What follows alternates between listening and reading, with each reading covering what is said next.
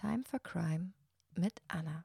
Heute möchte ich euch ein bisschen darüber erzählen, wie es eigentlich ist, ehrenamtlich in einem Gefängnis zu arbeiten und wie man überhaupt dahin kommt.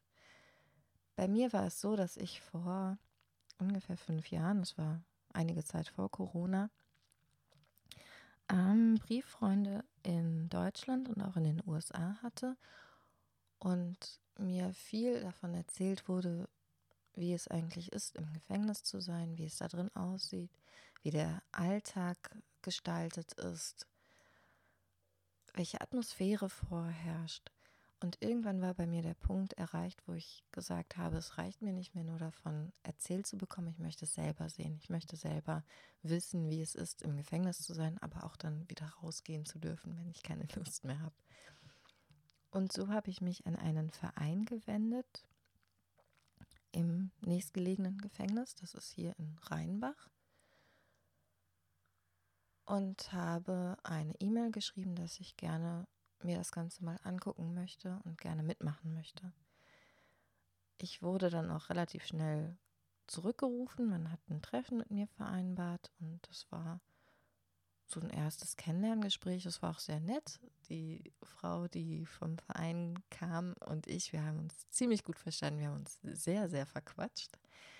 Mm, die erste Frage, die natürlich gestellt wurde, war, warum möchte ich das machen? Und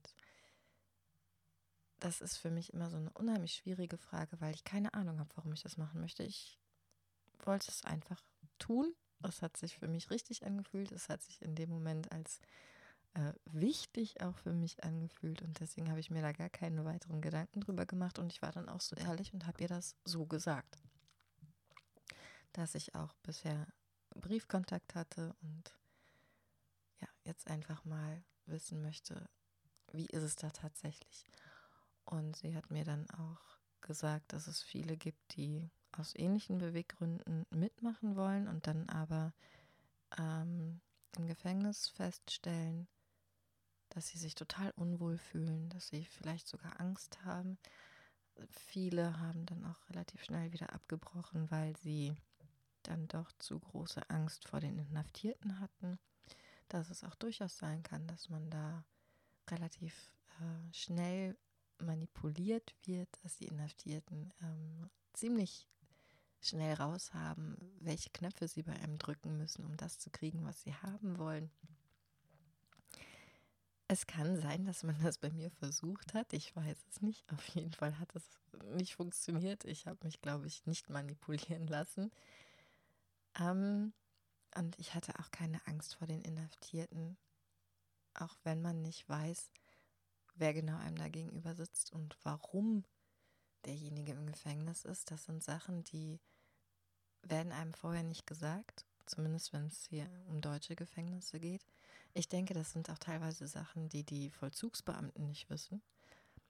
Alles, was an Garantie gewährleistet werden kann, ist, dass ein psychologisches Gutachten darüber entscheidet, ob der Inhaftierte aufgrund seiner Psyche in der Lage ist, an einer solchen Freizeitgruppe, wie diese Gruppen genannt werden, teilnehmen zu dürfen oder nicht. Also du hast dann im Prinzip nur die Garantie, dass derjenige, der dir da gegenüber sitzt, nicht als gefährlich gilt. Nach dem Gespräch hatte ich noch ein Gespräch im Gefängnis mit dem Leiter der Freizeitgruppen. Auch ein sehr, sehr netter, dynamischer Mann. Der hat vor allem die Sportgruppen unter seinen Fittichen sah auch aus wie so ein typischer Sportlehrer im fortgeschrittenen Alter und war auch nochmal dran, mir nahezulegen, wenn es mir unbehaglich ist, soll ich gehen. Ähm, ich soll mich auf keinen Fall zu irgendetwas hinreißen lassen, was verboten ist. Er hat mir dann auch genau aufgezählt, was verboten ist, nämlich äh, Briefe reinschmuggeln, mit rausschmuggeln, Drogen, Handys, äh, all das darf natürlich auch nicht mitgenommen werden. Ich darf keine Liebesbeziehung mit jemandem im Gefängnis eingehen. Ansonsten darf entweder dieser Inhaftierte nicht mehr in der Gruppe sein oder wir dürfen uns nur noch sehen, wenn äh, normale Besuche stattfinden. Es ist nämlich so, dass Familienangehörige und Freunde nur begrenzte Zeit mit einem Inhaftierten verbringen dürfen, während Ehrenamtliche die Möglichkeit haben, diese Gruppen anzubieten, diese Freizeitgruppen und zusätzlich noch Einzelbetreuung und das öfter als nur einmal, ich glaube, alle zwei Wochen oder einmal im Monat. Genau weiß ich das jetzt im Moment auch nicht. Jedenfalls waren das dann so die Grundbedingungen, ähm, die mir dann nochmal nahegelegt wurden. Und dann bekam ich einen Ausweis, der musste beantragt werden. Und als der nach ein, zwei Wochen dann da war, habe ich im Verein Bescheid gesagt und durfte dann zur ersten Gruppe mitgehen. Das war, ich habe Karl begleitet, der ist mittlerweile leider verstorben. Ein unheimlich witziger ähm, älterer Herr mit einem so unglaublich schwarzen, dreckigen Humor. Das war großartig. Und der war auch jemand, der war sehr direkt, sehr offen und sehr ehrlich. Da wusste man sofort, wo man dran war. Ich mochte Karl sehr, sehr gerne. Und mit ihm habe ich mich getroffen vorm Gefängnis, ein paar Minuten bevor die Gruppe äh, losging. Und der hat mich dann auch nochmal instruiert, ich soll mich auf keine ähm, Dinge einlassen, die verboten sind. Ich soll mich nicht bequatschen lassen, nicht manipulieren lassen. Wenn mir irgendwas nicht gefällt oder ich mich unbehaglich fühle, soll ich Bescheid sagen und dann ähm, sorgt man dafür, dass ich ganz schnell wieder das Gefängnis verlassen kann. Und dann sind wir auch schon zur Pforte gegangen. Also man geht zum Eingangsbereich des Gefängnisses und steht dann vor einer Schiebetür, muss an der Pforte auf den Knopf drücken und dann kommt die Gegensprechanlage und dann sagt man seinen Namen und warum man da ist. Manchmal geht dann auch einfach die Tür auf und dann steht man im Vorraum und dann sitzt dahinter der Glasscheibe ein Vollzugsbeamter und dann sagt man auch seinen Namen, gibt seinen Personalausweis in so ein Schiebefach und sagt dann, warum man da ist. Also wenn man jetzt jemanden einfach nur besuchen möchte, dann sagt man, ich möchte den und den besuchen. Das muss dann natürlich vorher angemeldet sein, auch wenn man als ehrenamtliches Mitglied jemanden ähm, betreut, dann muss man auch vorher einen Termin ausmachen, wann man eben diese 1 zu 1 Betreuung haben möchte. Bei uns war das dann so, dass wir dann einfach sagen mussten, Freizeitgruppe, wir hatten die Freizeitgruppe malen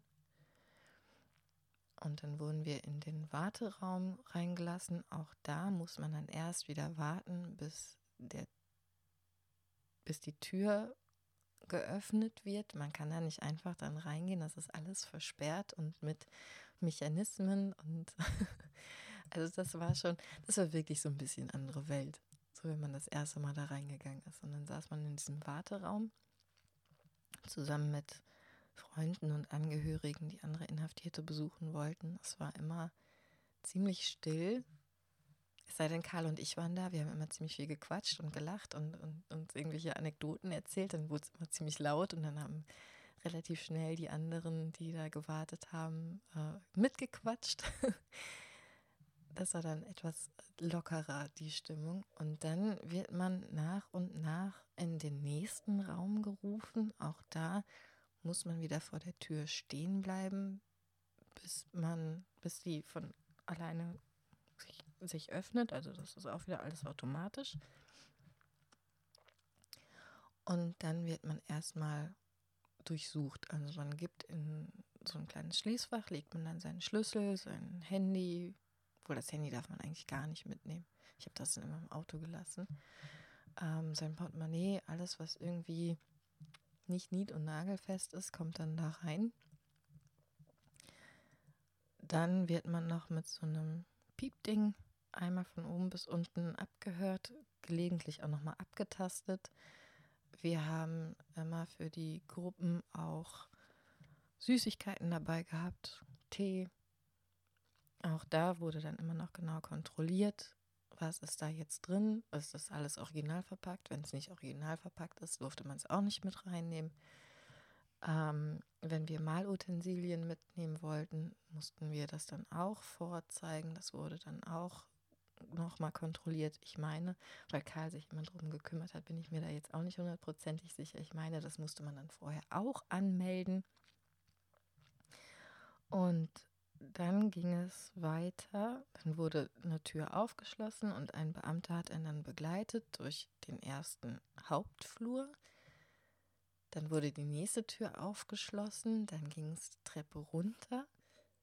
Dann wurde die nächste Tür aufgeschlossen, nachdem man da auch durch so einen langen Kellergang gegangen ist. Ähm, nächste Tür auf, Treppe wieder hoch, wieder eine Tür aufgeschlossen. Und das Ganze ging natürlich auch immer erst dann weiter, wenn die Tür, die man hinter sich gelassen hatte, auch wieder abgeschlossen war. Dann war man in der oberen Etage angekommen und da wurde dann auch wieder die nächste Tür aufgeschlossen. Dann war man in einem neuen Trakt auch in so einem großen, wie so ein Vorraum, von dem aus dann die einzelnen Gefängnisgänge abgehen. Und dann hat man da auf den nächsten Beamten gewartet, der einen dann in den entsprechenden Freizeitraum geführt hat. Wir hatten damals so ein kleines, es war eigentlich eher ein Kabuff, es war kein richtiger großer Raum, es haben nicht viele Leute reingepasst, nicht viele Tische reingepasst. In einem der Schränke waren dann die Malutensilien. Da musste man aber eben auch erst auf den nächsten Beamten warten, der einem dann da die Tür aufschließt. Dann kam die Durchsage, die Freizeitgruppe malen, bitte in Raum so und so. Die wurden dann von anderen Beamten rausgelassen und kamen dann in den ähm, Gruppenraum rein. Dann hat man erstmal angefangen, also der erste Tag da, der war äh, witzig. Der war echt witzig. Ich habe Karls Rat befolgt, habe mich ordentlich zurückgehalten, habe nicht viel geredet. Ähm, Karl wurde von allen begrüßt, allen mit Handschlag. Dann hat er mich vorgestellt und da war dann sofort betretenes Schweigen. Manche haben mir gar nicht die Hand gegeben, manche haben mich nicht mal angeguckt. Man hat dann da an den Tischen gesessen. Erstmal wurden die Malutensilien aus dem Schrank geholt. Auch der musste aufgeschlossen werden. In dem Schrank waren auch ähm, Wasserkocher und andere Tees und was man halt so noch da hatte von den letzten Malen. Ähm, dann hat man sich erstmal eine Tasse geholt, man hat sich einen Tee gemacht, man hat sich einen Keks geholt, dann hat man angefangen, sich so seine Malsachen zusammenzusuchen. Es gab da kein festes Prinzip, sondern es ging wirklich einfach darum, sich kreativ ein bisschen auszuleben. Es gab keine festen Mottos, es gab ähm, keine festen Malsachen, an die man nehmen sollte. Es gab alles Mögliche von Stiften über Pinsel, Wasserfarben, Kreidefarben, Aquarellfarben, war alles da. Buntstifte. Und dann saßen wir am Tisch, Karl am Kopfende, ich zu seiner Linken. Neben mir saß noch jemand, am Kopfende saß jemand und auf der anderen Seite saßen auch noch zwei. Und außer Karl hat eigentlich niemand gesprochen die erste Zeit. so nach einer halben Stunde tauten die ersten dann so allmählich auf und es gab dann wirklich Konversation und dieser eine, der am Kopfende gegenüber von Karl saß, der hat wirklich bis zuletzt kein einziges Wort gesprochen. Ich wurde zwar von allen immer wieder beäugt und äh, man hat versucht, mich ähm, möglichst unauffällig zu mustern, aber ähm, gesprochen hat mit mir keiner und ich habe auch mit niemandem geredet, weil mir ja aufgetragen wurde, ich sollte mich zurückhalten. Ich habe dann auch einfach nur da gesessen und auch gemalt. Ähm, ja, so war dann diese erste Stunde. Also es war entgegen all meinen, ich weiß nicht, also durch diese ganzen Erzählungen, die ich bekam und diese ganzen Warnungen, hatte ich wirklich so den Eindruck, ich werde da gleich reinkommen und dann sitzen da alle und warten nur darauf, auf, äh, ich sag mal, Frischfleisch. Und ähm, davon war gar nichts. Also das waren alle sehr ruhig. äh, sehr zurückhaltend. Und ich dachte, okay, warum man da jetzt Angst haben muss, kann ich zumindest nach diesem, nach dieser Erfahrung nicht so ganz nachvollziehen. Es ist natürlich ungewöhnlich, in einem Gefängnis zu sein. Es ist alles sehr karg, es ist dunkel. Ähm, auch diese ganzen Gitter überall. Also es ist eine Gittertür, äh, nicht eine Gittertür. Es sind Gitter an den Fluren, dann im, im Hauptgang. Ähm, die Treppe ist auch eine Gittertreppe. Es ist alles sehr grau, sehr dunkel. Die Gefängnistüren im Rheinbacher Gefängnis sind dicke Holztüren. Aber auch das ist, ne, das nimmt so ein bisschen den, diesen klassischen kargen Gefängnischarme, weil diese Holztüren, die sind auf ihre Art irgendwie schön. Aber ansonsten ist es sehr seltsam. Aber ich hatte irgendwie, und dafür haben mich manche, glaube ich, auch wirklich gehasst. Die haben mich dann nach dieser ersten Freizeiteinheit gefragt, wie es für mich war. Das war dann auch, glaube ich, so das erste Mal, dass sie wirklich mit mir gesprochen haben. Und wie es für mich ist, jetzt hier im Gefängnis zu sein. Und ich habe gedacht, sei mir nicht böse, aber es sieht für mich aus wie so, ein, wie so eine Jugendherberge, in der ich mal war, die ich ganz schrecklich fand. Und jeder, der in so einer Jugendherbergsbaracke mal gewesen ist, der kann sich dann in etwa vorstellen, wie es in diesem Gefängnis aussah. Das hat sich später geändert. Da gab es dann einen neuen Trakt, der errichtet wurde und der dann irgendwann auch endlich eingeweiht werden konnte. Da war das Ganze schon viel, viel heller, viel offener, viel freundlicher, viel mehr Licht, viel mehr Platz. Und auch die, der neue Malraum war ganz anders. Also der erste Malraum, in dem wir waren, der war nicht nur klein und dunkel, der war auch, ja, also wenn mir irgendwas passiert wäre, dann hätte ich erstmal gucken müssen, wie ich von meinem Platz aus zur Tür kommen muss, kann, um einen Knopf zu drücken, der dann den Alarm auslöst. Und der Sitz des Beamten, der die Aufsicht hat, war aber ein gutes Stück weit weg. Also wenn mir irgendwas passiert wäre, hätte es mit Sicherheit mindestens 30 Sekunden gedauert, bis jemand kommt.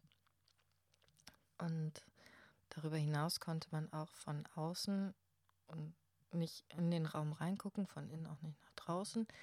Und das ist für viele wahrscheinlich auch ein bisschen beängstigend, gerade wenn sie sowieso schon so eine innere Unruhe haben und nicht genau wissen, worauf sie sich da jetzt eingelassen haben. Der neue Malraum war dann aber so angelegt, dass am Ende des Flures war es etwas abgerundet und der Malraum war an der einen Seite und hatte überall große Fenster, in die man reinsehen konnte und auch die Tür hatte nochmal ein extra großes Fenster. Und der Raum der Bediensteten war vielleicht zehn Meter weg und hatte auch ein großes Fenster und auch in der Tür ein großes Fenster und war ja, schräg angeordnet. Also die Beamten konnten die ganze Zeit in den Raum reingucken und wir Ehrenamtlichen konnten aber auch die ganze Zeit zu den Beamten rübergucken. Also das war etwas, wo ich gesagt habe, wenn man sich unsicher fühlt, ist das auf jeden Fall ein großer Schritt in die richtige Richtung, dass man da ein bisschen mehr Sicherheit vermitteln kann, weil die Beamten dann eben auch sehen, wenn mir irgendwas passieren würde und ich nicht erst gucken müsste, wie ich an diesen Notfallknopf komme. Das haben sie also eigentlich ganz gut geregelt. Ähm, mit der Zeit hat sich das Verhältnis innerhalb der Gruppe geändert. Also ich glaube, nachdem man sich daran gewöhnt hat, dass ich dann regelmäßig da war, ähm, war es dann mit jedem Mal ausgelassener. Es war lustig, es war manchmal aber auch echt traurig. Also gerade ähm, in der Weihnachtszeit da zu sein, das war, da, damit musste man ähm, emotional klarkommen. Das war wirklich, wirklich heftig. Und ähm, man hat auch kaum eigentlich über die Taten gesprochen, die der Einzelne da verübt hat, weil das auch einfach nicht relevant war. man hat viel mehr darüber gesprochen, was beschäftigt diejenigen gerade. Man hat manchmal über die Politik geschimpft, man hat manchmal darüber geschimpft, dass der eine immer die gleichen Socken anhat und dass die ganze Zelle danach stinkt. Ähm, man hat aber auch über die Eheprobleme gesprochen. Wir hatten auch einen in der Gruppe, der hat sich permanent in irgendeine neue Bedienstete verliebt. Das war auch total witzig, weil er dann nie wusste, was mache ich jetzt, wie verhalte ich mich jetzt, schreibe ich einen Liebesbrief, lasse ich es lieber bleiben. Aber sie hat mich so verliebt angeguckt. Also es ist, ähm, was einen da erwartet, ist so alles Mögliche. Wirklich alles Mögliche. Und die meisten, mit denen ich zu tun hatte, die saßen wegen ähm, ich nenne es mal lächerlichen Delikten. Also der war einer, der hat, der ist permanent schwarz gefahren und musste dann da irgendwie seine Zeit absitzen. Und weil er keine Ahnung hatte, welche Möglichkeiten er hat, um der Haftstrafe zu entgehen, saß er dann halt am Ende im Gefängnis. Und das ist ähm, schwierig zu sehen, was da alles schief läuft, weil man hat oft mit Leuten zu tun, die die eigentlich gar keine Ahnung haben, welche Möglichkeiten sie eigentlich haben. Und ähm, ja, es dann immer darauf hinausläuft, dass sie wegen Unwissenheit am Ende im Gefängnis gelandet sind. Und das ist so eine Sache, damit muss man, glaube ich, auch klarkommen. Dass ähm, man erkennt, welche Dinge im System total schief laufen ja, und ähm, wenn man in so einer Suchtgruppe oder Malgruppe oder Freizeitgruppe allgemein zugange ist mit Inhaftierten, ist die schwierigste Sache, glaube ich, die, mit den verschiedenen Emotionslagen fertig zu werden. Ja, da zu sitzen und, und da sein zu können, zu wollen, ähm, ist das eine, aber das dann auch wirklich aushalten zu können, das ist manchmal echt, echt schwierig. Aber es ist auch eine unheimlich große Lehre. Also ich habe da sehr viele Erfahrungen sammeln können, die ich wahrscheinlich sonst gar nicht hätte sammeln können, weil Menschen in anderen Lebenslagen und Lebenssituationen vielleicht auch gar nicht so bereit wären, sich zu öffnen, Fremden gegenüber, wie es innerhalb dieser Gefängnismauern passiert ist. Und das hat mir eine Menge gebracht. Ich denke, das hat auch dem einen oder anderen in, in dem Gefängnis was gebracht. Also ich hatte zum Beispiel einmal die Situation, ich habe oft einfach nur da gesessen und meine Zeit mit diesen Leuten verbracht. Ich habe mit ihnen gequatscht, ich habe mit ihnen gelacht, ich habe ihnen zugehört. Und irgendwann sagte einer von denen zu mir, dass es schön ist, dass ich da bin. Dass es einfach ein schönes mich da sitzen zu haben. Und ich habe ihm gesagt, ich mache doch hier gar nichts. Ich male, ich sitze meine Zeit hier quasi ab. Ich äh, bin einfach nur da und höre zu. Und er sagte, ja, das können die wenigsten. Und dafür sind wir dir sehr, sehr dankbar. Es war dann auch so, dass ich sogar an meinem Geburtstag haben die mir einen riesen Kuchen gebacken und mich damit überrascht. Und das war echt, echt schön. Also man bekommt wenn man sich dazu entscheidet, diesen Schritt zu gehen und Zeit zu investieren in Menschen, die die meisten eigentlich dann nur noch ausschließen und ausgrenzen wollen, man bekommt unheimlich viel auch wieder zurück. Und das ist eine sehr schöne Erfahrung gewesen und die möchte ich auf keinen Fall missen. Und das war auch ja etwas, das überraschend kam, weil ich absolut nicht damit gerechnet hatte. Aber doch, ich möchte es nicht missen. Es war auf jeden Fall eine Erfahrung wert. So, damit möchte ich aber auch das Thema äh, abschließen für heute und bedanke mich fürs Zuhören. Bis zum nächsten Mal.